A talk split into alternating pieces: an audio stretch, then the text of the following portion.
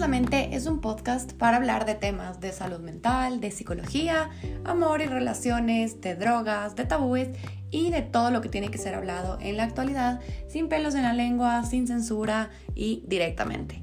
Así que les invito a unirse a mí, Dani Uría, y a los distintos invitados que van a ver para aprender, educarnos y sobre todo abrir un poquito más nuestra mente.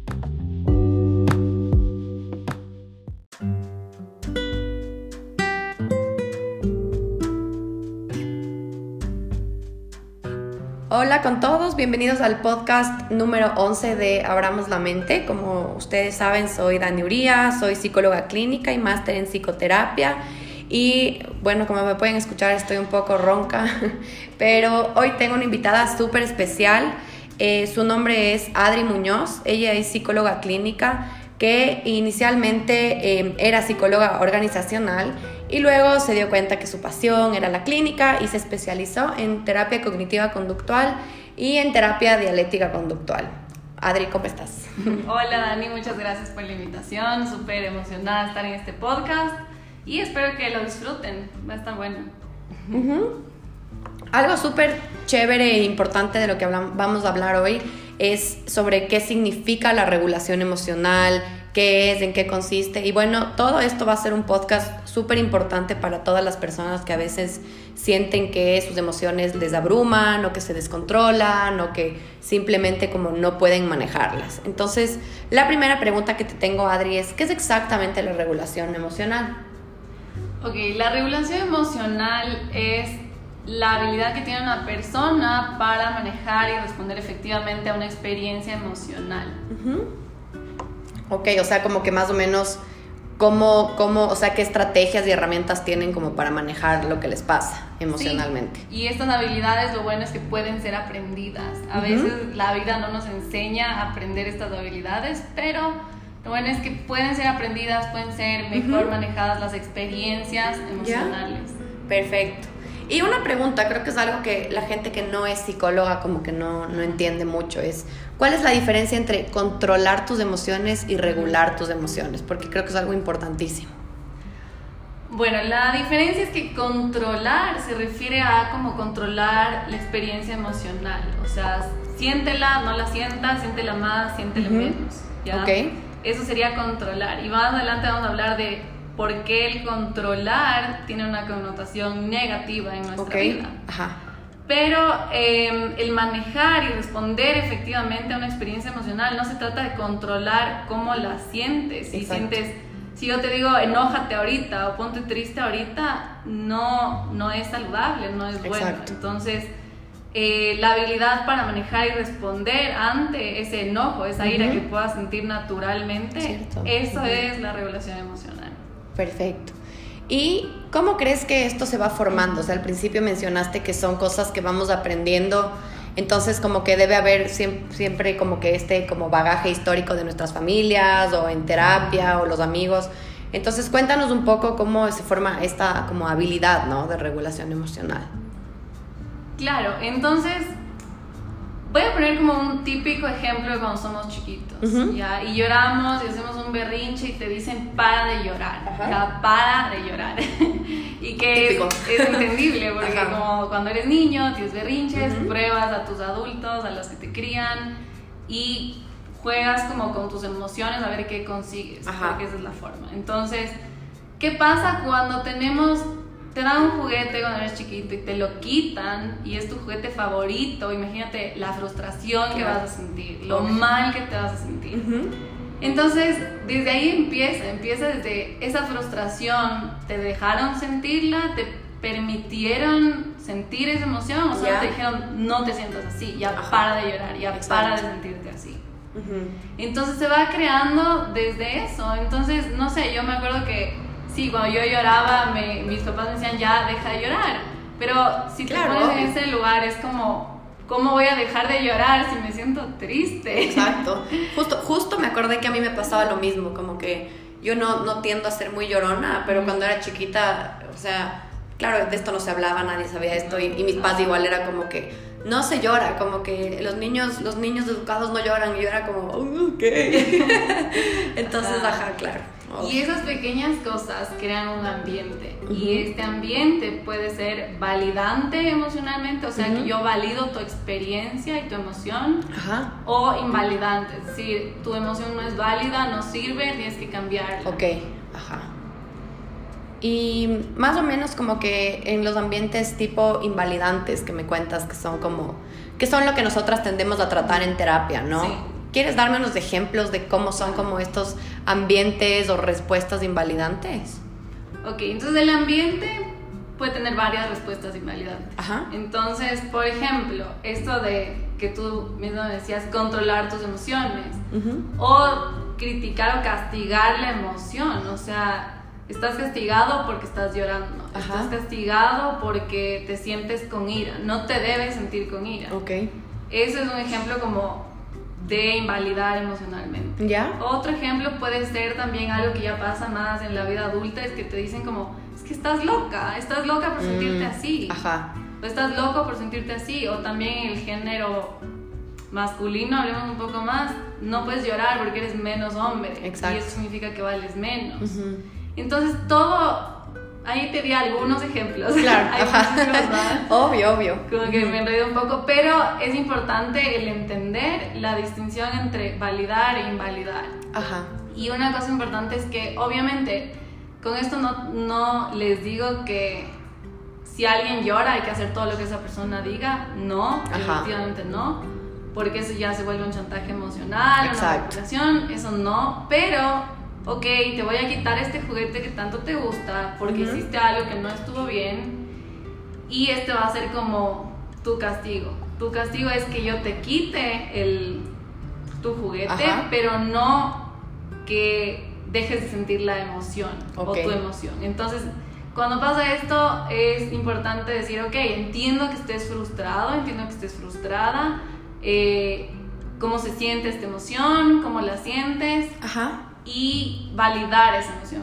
Entiendo que te puedas sentir frustrado porque te quité tu juguete, pero esto es consecuencia de algo que hiciste. Ok, ajá. O si también es algo que no es castigo y simplemente alguien se está haciendo súper mal, es importante no invalidar. Aunque sea solo escuchar, pero no decir es que no está bien, o Exacto. esa emoción no sirve, o esa emoción deja de sentirla. Obvio. Porque eso crea un ambiente invalidante. Y eso, eso genera también un montón como de, problemas de salud mental en sí heavy. O sea, yo me acuerdo, recién esta semana tuve una paciente que me contaba que su familia en general, cuando ella se siente muy mal y súper triste, pero ya tipo de depresión, le dicen como que no es para tanto, no te ha pasado nada, si te, si te damos todo porque estás tan triste siempre. Entonces esto también obviamente la hace a ella llegar a sesión súper mal, porque como tú dices, o sea, son ambientes tan invalidantes que ya se generan, o sea, se promueven que se desarrolle un trastorno, por así decirlo. Ajá, definitivamente. Y si hablamos de un extremo de, de disregulación emocional, es el trastorno limítrofe de la personalidad, que es mucho más común de lo que pensamos. Ajá. ¿Quieres explicar un poquito del trastorno limítrofe de personalidad? Creo que es algo súper importante porque son personas que pasan la mayor cantidad del tiempo desreguladas, ¿no? Sí. Entonces, cuéntanos sobre tu experiencia, cómo ves o qué, piensas sobre el, trastorno limítrofe. El trastorno limítrofe básicamente se crea como un ambiente muy invalidante, súper invalidante o negligencia o como desinterés por las emociones. No solamente invalidante, sino también el la negligencia. Ajá. El trastorno limítrofe es, a mí me gusta como hacer este ejemplo que también les hago a mis pacientes para entender mejor, porque hay pacientes que vienen a consulta por familiares que son limítrofes. Entonces, eh, es como que yo te doy una palmada en el hombro sin intención de hacerte doler, sin que te duela, pero tú lo, no a propósito lo vas a sentir como que yo te acabo de pegar un puñete que te dolió la vida. Ajá, ok. Entonces las personas borderline son personas que sienten las emociones a un nivel extremo. O sea, el llorar no es que voy a llorar y ya, voy a llorar, voy a gritar, voy a lanzar las cosas porque no sé cómo regularme. Entonces tengo que encontrar una forma. Perfecto. Ajá. Entonces, claro, como tú dices, esto se genera en ambientes súper invalidantes, negligencia y todo esto, ¿no? Como es, es ya la forma como más extrema de una desregulación emocional, que es lo que estamos hablando. Em, mi siguiente pregunta para ti es, ¿qué pasa cuando no aprendemos a regularnos emocionalmente? Como que ya nos cuentas que el ambiente influye un montón y que la regulación emocional es fundamental, pero ¿qué es lo que pasa cuando no lo logramos eh, obtener o hacer? Ajá. Bueno, entonces un ejemplo muy claro que tengo como de uno de mis pacientes es que esta señora, porque ella es adulta, toda la vida, como desde que era chiquitita, siempre era como, en este caso no le invalidaban la emoción, pero tampoco la validaba y tampoco, em, o sea, era un caso más o menos de negligencia. Entonces, ella, si ella quería algo, se lo daban, siempre se lo daban. Entonces, la forma de regular sus emociones llegó a ser conseguir lo que quiere a toda mm, costa. Cierto. Y eso también me hace pensar en que la disregulación emocional se puede ver en tantas distintas caras que a veces es muy difícil de verla. Obvio.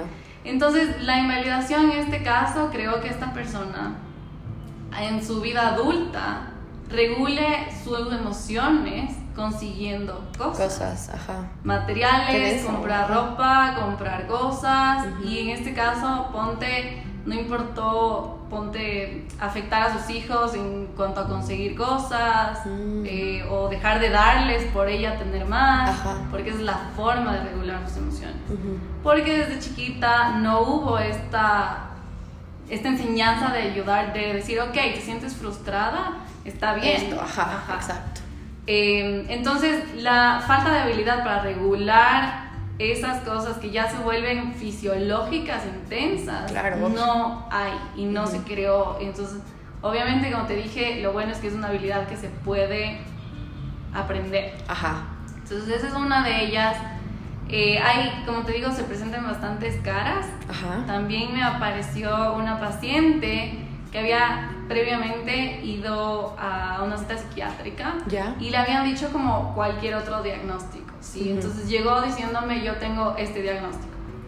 ¿Ya? Y resulta que realmente lo que tenía era pensamientos súper eh, ansiosos ¿Ya? que le hacían regularse emocionalmente. O sea, mm. ella sentía que pensando y preocupándose por todo esto iba a regular sus emociones. Okay ahí se hablaría más de control, por así decirlo. Ajá, ¿ya? Ajá. Entonces, claro, pensar en esto me ayuda a controlar, no sentirme mal después. Ajá.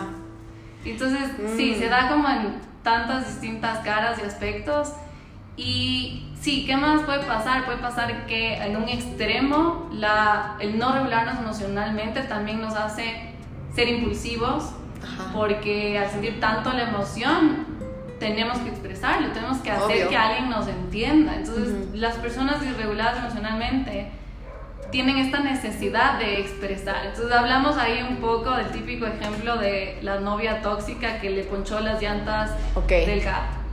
Tenía tanta emoción tan fuerte que tenía que expresarla de alguna forma. Ok. Entonces, a algún punto podemos pensar que esto es voluntario, que la persona se descontroló porque ella quiso y ya. Y se rayan solitos y van y. Ajá. Y no funciona así. Entonces, no es tanto como de juzgar a las personas irreguladas, sino de entenderles. Es como lo que te decía, y ahí me gusta dar ese ejemplo de si yo te doy una palmada, para mí no es eso, pero para ti va a ser un dolor tan fuerte. Obvio, exacto. Que vas a tener que expresarlo como tú sientas que lo has hecho y lo haces mejor. Ajá.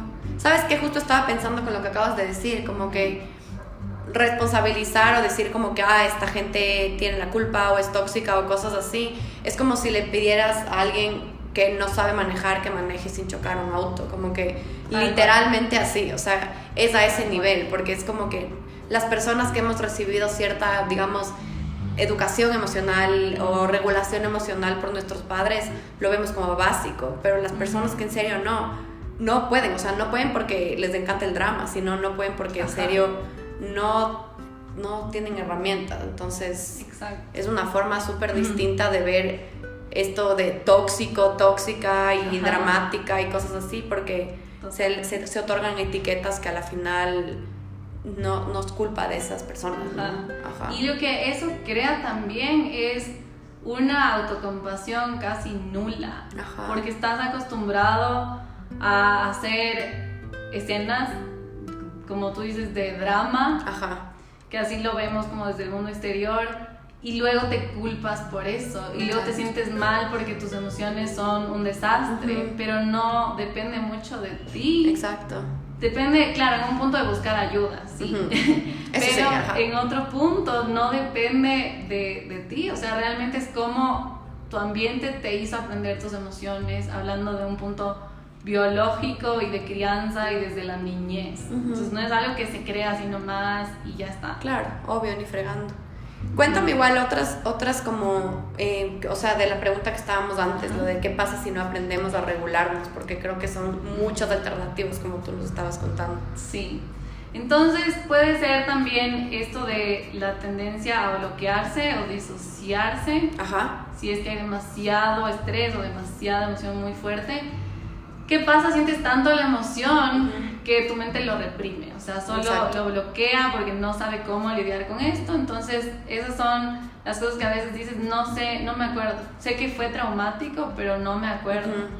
Y en estos pacientes pasa porque la emoción es demasiado fuerte. Entonces, no tiene ni, ni siquiera que ser un evento Ujú. fuerte, pero para ellos lo es. Claro. Entonces se pueden disociar, que es como ver la escena como que no eres tú. Como una peli así. Ajá, como una película. Eso también es algo que puede pasar si no aprendemos a Ujú. regularnos, si no aprendemos a afrontar las lo que está emociones. pasando. Ajá. Algo importante de la disociación, que me acuerdo que uno cuando estudia disociación no se menciona tanto, pero luego en terapia lo ves tan seguido que es como Ajá. Debería entender un poco, es, un poco más de esto, porque es súper es súper normal y es súper regular. Y es para todas las personas que están escuchando la disociación, es, un, es una forma de nuestro cerebro de defenderse de lo que le abruma. Entonces, me acuerdo que una vez le explicaba a una paciente, porque ella me decía como, se disociaba en mis sesiones. Entonces, hablaba sobre sus traumas y se disociaba y la perdía. Entonces, era como que vuelve a tu cuerpo, pero era difícil. Entonces, obviamente a él le daba muchísimo miedo porque me decía, siento que no es mi cuerpo, siento que esto es una película, piloto automático, y le daba full miedo. Entonces, lo que yo le explicaba a ella era que no, esto es una forma de su cerebro de, que, de decirle que sí está funcionando. ¿Por qué? Porque si es que ella sintiera el malestar de su emoción a pelo, o sea, literalmente sin disociación, probablemente se rompería, o sea, literal. Entonces el cerebro solito dice como que esto es muy fuerte, desconectémonos. Ajá. Y entonces para las personas que están escuchando que han vivido una disociación, no es algo raro, no es algo que solo le pasa a la gente loca, porque puede sentirse así, puede parecer así, pero no, es muy normal. Por si acaso les haya pasado esto, es muy normal y si es que les ha pasado, sí es bueno buscar terapia porque es como una desconexión de cuerpo y mente, siempre. Ujú. Listo. Entonces sígueme contando. Solo era un mini paréntesis porque esto es tan común que es, es un poco heavy. Y es súper válido porque también es bueno entendernos. Lo Ajá. que tú intentas explicar ahora es como que entiéndete entiende tus emociones, entiende Obvio. tu cuerpo, entiende tu mente y eso tiene mucho que ver con la regulación emocional. Tiene Totalmente. todo que ver. Ajá. Porque como te decía, eh, en pacientes también se ve un montón. Cuando llegan súper como desregulados emocionalmente, Ya. es como que algo que también he visto es que ponen sus emociones en alguien o en algo. ¿Ya? Entonces ahí también se ve tipo las relaciones dependientes. Cuando una persona es dependiente y no sabe regularse emocionalmente, necesita que otra persona Como que le le regule, regule. Ajá. le diga tranquila, todo está bien, ya. ¿Por qué? Porque no pueden decirse a sí mismos. Ujú. Y eso viene de una invalidación de toda la vida. Claro. Crea que uno mismo se empieza a invalidar las emociones. Ajá. Entonces me siento ansiosa porque tengo una reunión súper importante de trabajo y me empiezo a culpar por sentirme ansiosa y no me Mm. puedo sentir ansiosa y eso hace que obviamente me sienta más, Más ansiosa ansiosa. porque estoy haciendo mal. Exacto. Entonces entenderse a uno mismo es súper importante y ser autocompasivo, o sea, si ya tenemos como que la idea de que no aprendimos a validarnos nuestras emociones, es importante empezar con Ajá. eso. Entonces, si quieres aprender a regularte emocionalmente, empieza por entender, y esto, esto dice Marsha Linehan, que es Ujú. como una crack en esto, Ujú. reconciliarte con tus emociones. Ajá. No verlas como algo horrible, así se sienta desagradable. Obvio. Reconciliarte con ellas, eh, ser amigo de ellas, tener esa Todo. conexión Ajá. contigo mismo. Exacto. Claro, porque es, es, es normal, ¿no? Que las personas que se desregulan tiendan a tener pánico de sus emociones porque saben que los llevan a hacer cosas como que, que luego se arrepienten o cosas así. Pero, pero escuchan lo que el Adri dice, gente. O sea, literalmente aceptar las emociones es un paso primerito. O sea, como que aceptarlas y decir como, esto es por algo. O sea, está bien que lo sienta. Al final, tenernos compasión es súper importante. Sí, perfecto. Definitivamente. Listo, no sé si tienes tal vez alguna cosa sobre el qué pasa si no aprendemos a regularnos o si es que ya nos puedes empezar a dar como los tips sobre cómo regularnos a nosotros mismos. Sí, creo que los ejemplos que he dado son bastante como explicativos en cuanto a esto, pero ¿qué pasa si no nos regulamos? Realmente tendemos a ver todo como un caos, tendemos a ver nuestra vida como una vida que no vale la pena vivir porque no tengo idea cómo regular las emociones alrededor de ella. Entonces puede ser muy abrumador. ¿Ya? Sea como la etiqueta o diagnóstico que le pongan, efectivamente es importante saber que es una habilidad que se puede aprender, a final de cuentas. Obvio, exacto. Perfecto, entonces si nos dices como que, que es una habilidad para aprender, algo que se tiene que ir practicando, ¿no? Ajá. Eh, ¿Cómo podríamos empezar? O sea, como que darnos un poco de tips o qué cosas necesitaríamos o pasitos como para aprender a regular todas estas emociones, ¿no? Ok, entonces, como les decía, esto es súper importante, reconciliarnos con nuestras emociones, no tenerles terror a sentir, más que nada con un acompañamiento propio, o sea, si no puedes ir a terapia, okay. Eh, ser autocompasivo contigo mismo, entonces realmente decir, ok, siento, ¿qué estoy sintiendo? Estoy sintiendo algo completamente desagradable. Ajá. Entonces, cuando pasa esto, realmente ni siquiera a veces sabemos reconocer, solo sabemos que se siente mal, pero no sabemos si es tristeza, si es ira, si es miedo. Ay, eso es tan feo, ajá. Ajá. Obvio. y es full como en consulta, que les dices, ¿cómo te sientes? Mal. Y mal, puedes ponerle algún nombre a ese mal, no sé entonces, eso es súper importante empezar. Entonces, si tienes ganas de llorar, parece que es tristeza.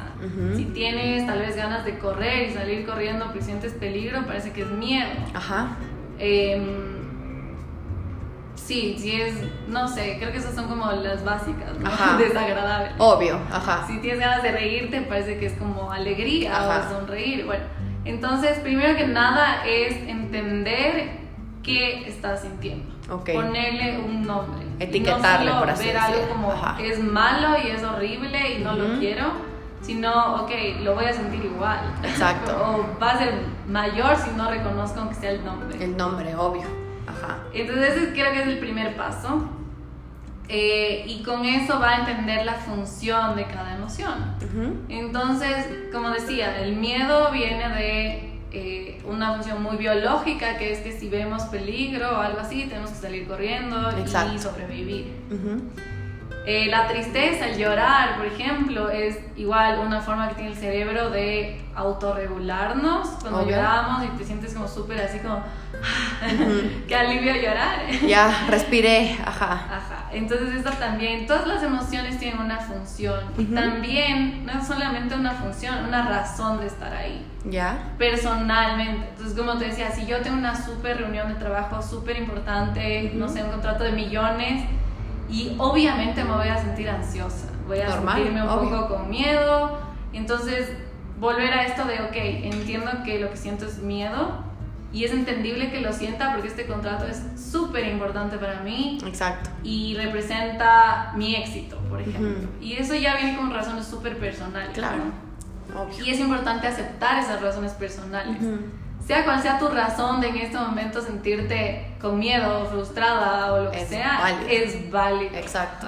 Y eso creo que es súper difícil en general como para las personas o sea, creo que les toma full práctica entender y validar que su situación es suficientemente importante como para decir, está bien que me sienta así. Porque incluso, por ejemplo, o sea, incluso en casos que dices, qué fuerte lo que pasó y la emoción está ahí, clarita, como a veces me pasa con pacientes, o sea, por ejemplo, en una paciente que tuvo muchas experiencias traumáticas, muchas, o sea, abusos, abusos sexuales, todo, y obviamente sentía mucha ira y tristeza. Y tampoco, o sea, yo le decía, ¿cómo te sientes? Y me decía, no sé, no sé, no sé, toda la sesión. Entonces yo le preguntaba y le decía como que, sientes que tienes razón al sentir, al menos así, como que tu cuerpo. Y me decía, no, o sea, hablando de abuso sexual, ¿no? Sí. Me decía, no, porque hay gente que le pasan cosas peores, entonces yo no debería sentirme mal, como que en realidad hay mucha gente que vive peores vidas que la mía, entonces debería estar bien.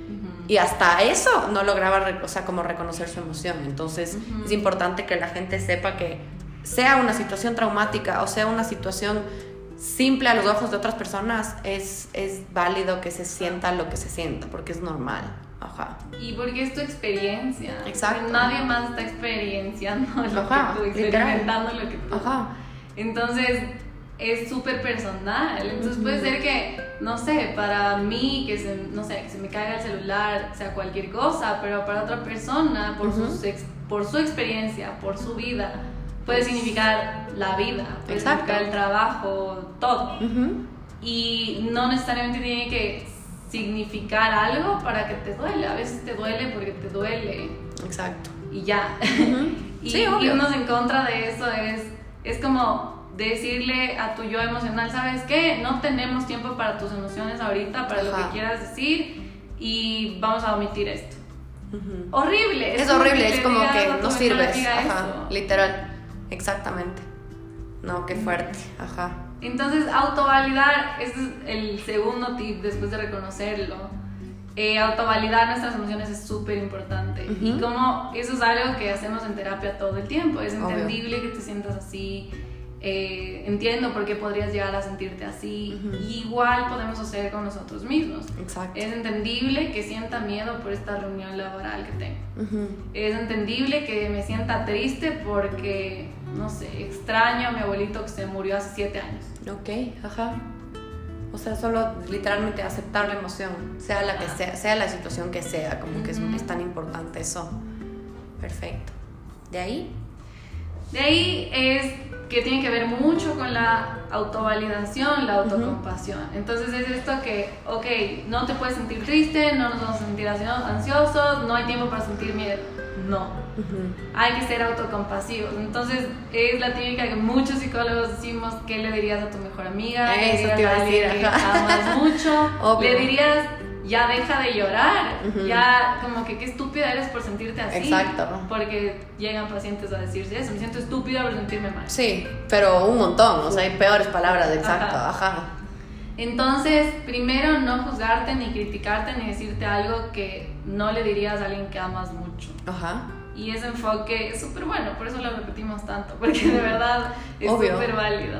Y les hace concientizar un montón y nos hace, es como que incluso con nosotros mismos es como, a veces, por ejemplo, obvio, igual somos psicólogas, pero somos humanos, entonces literal a veces es como que, qué bruta, eh, la fregué porque me olvidé esto y es como que no, nunca le diría como que a alguien que se olvidó esto, como que eres una bruta, o sea, ni fregando, pero solo sale con nosotros mismos. Entonces es, es, eso es, full, es full fuerte.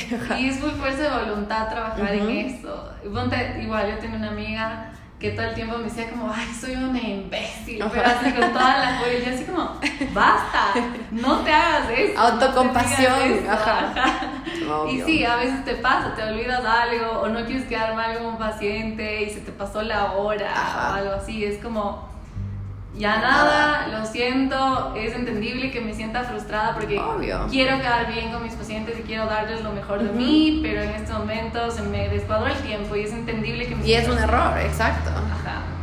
Entonces, eso tiene que ver mucho con la autocompasión, el entendernos, el tratarnos lindo, el apoyarnos.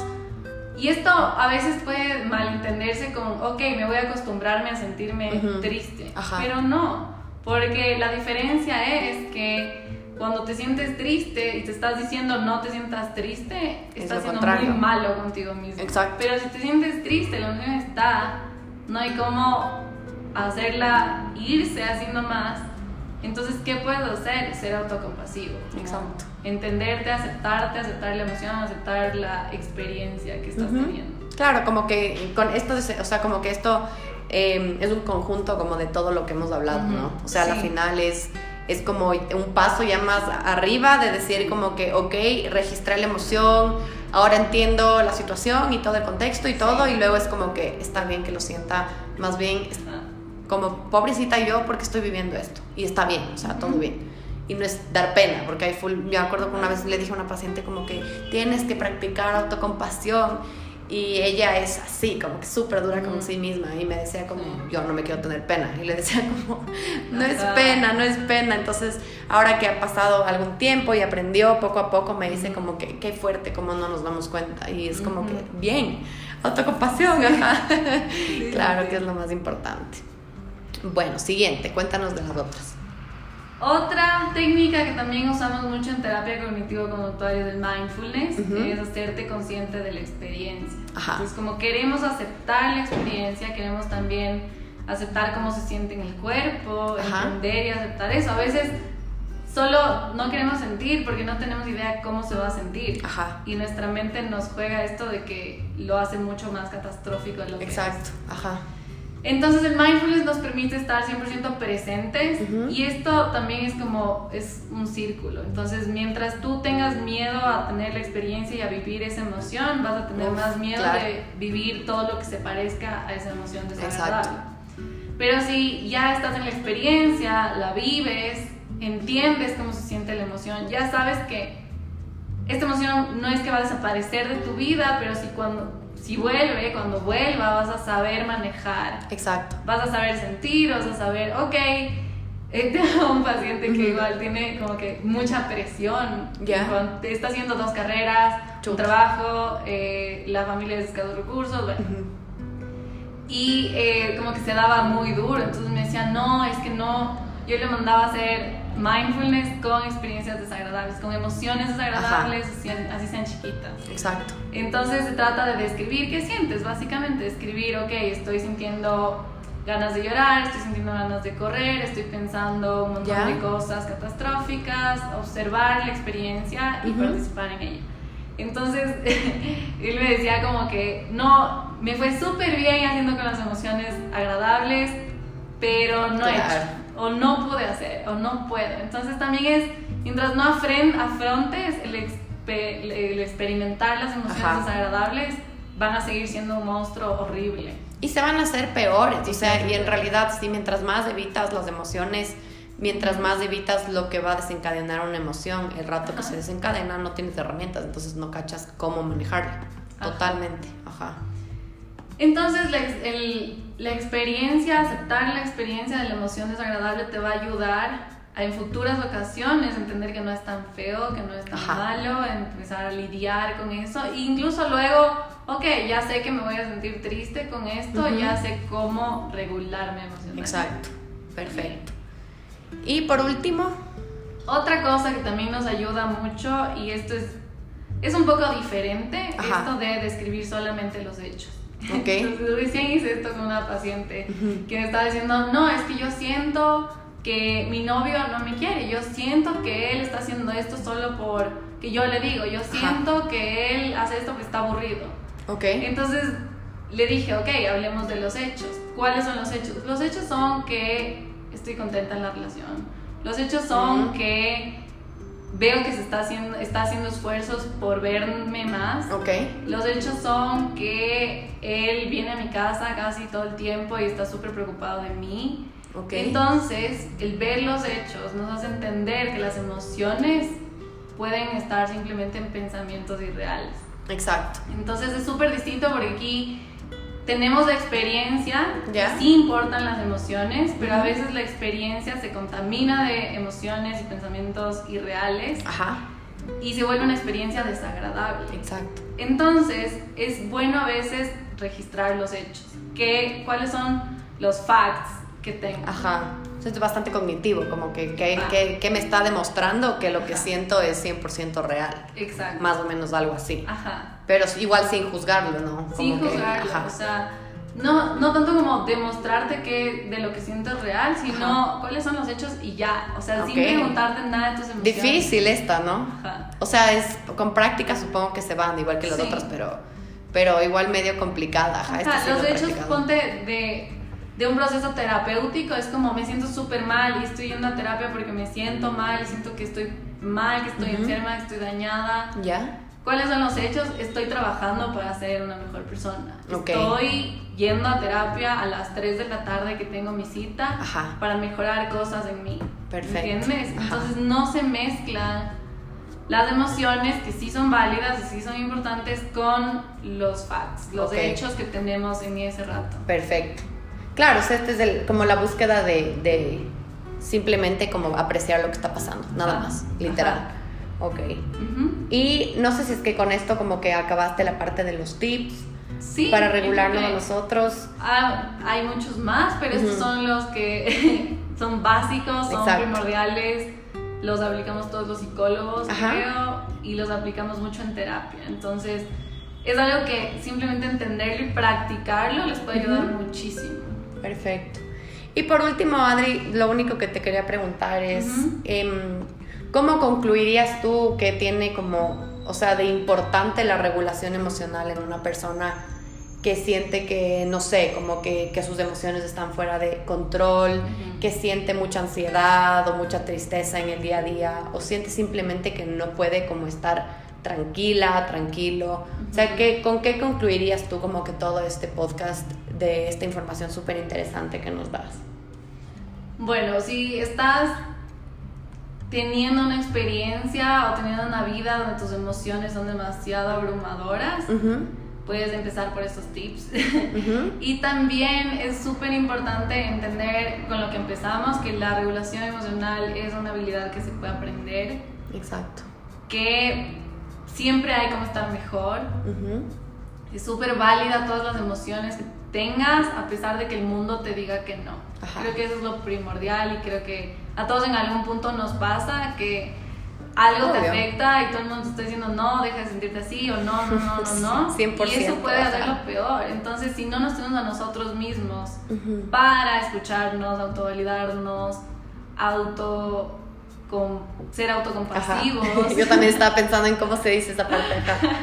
eh, creo que eso es, o sea, realmente y Sí, otra cosa, si has tenido una, un ambiente muy invalidante que te ha hecho sentir de esta manera, no te culpes por ello. Tampoco es tu culpa, tampoco es culpa de tus papás. Muchas veces lo hacen sin darse cuenta. Esto no quiere decir que el ambiente es horrible y siempre va a ser así, sino que tú puedes hacer muchas cosas para ser mejor en cuanto con otras personas y contigo mismo. Perfecto. Entonces tu ambiente también depende mucho de ti en cuanto ya eres adulto. Ajá. Claro, 100% y a la final, exacto, como que si es que una persona está pasando por esto, a la final sí tiene la, yo diría en realidad la responsabilidad de manejar cómo va a aprender estos tips, estas herramientas, o sea, a la final, si es que la estás pasando mal en serio, no es cuestión de, bueno, voy a controlarlo, sino aprender, ¿no? Todas estas herramientas y todas estas cosas, sea en terapia o no sea en terapia, siempre es importante hacernos responsables de lo que estamos sintiendo. Entonces, em, eso sería todo. Entonces, mi Adri, muchísimas gracias. Eh, creo que fue un podcast bastante em, completo, 100% completo en realidad. Tiene cosas muy importantes, sobre todo para las personas que, bueno, y todos, yo creo que todas las personas en el mundo sentimos esta desregulación emocional em, en nuestro día a día, literal. Y, bueno, más que nada agradecerte, obviamente, tu tiempo por estar aquí y a, los oyentes, em, si ustedes quisieran el número, el contacto de Adri, todo esto se va a encontrar en la página. Y si es que necesitan su número, me pueden contactar por DM y se les va a enviar el número para una sesión terapéutica con Adri en el caso de que necesitaran. Y bueno, eso es todo, Adri. Espero que te haya gustado salir en este podcast igual. Sí, sí, muchas gracias por invitarme. Y, bueno, y así quedamos con el podcast 11. Espero que les haya gustado a todos y que se cuiden muchísimo. Listo. Terminamos. A ver. Ay, siempre se me... Bueno, luego hay que cortarle ya. Listo. Ah, buen tiempo.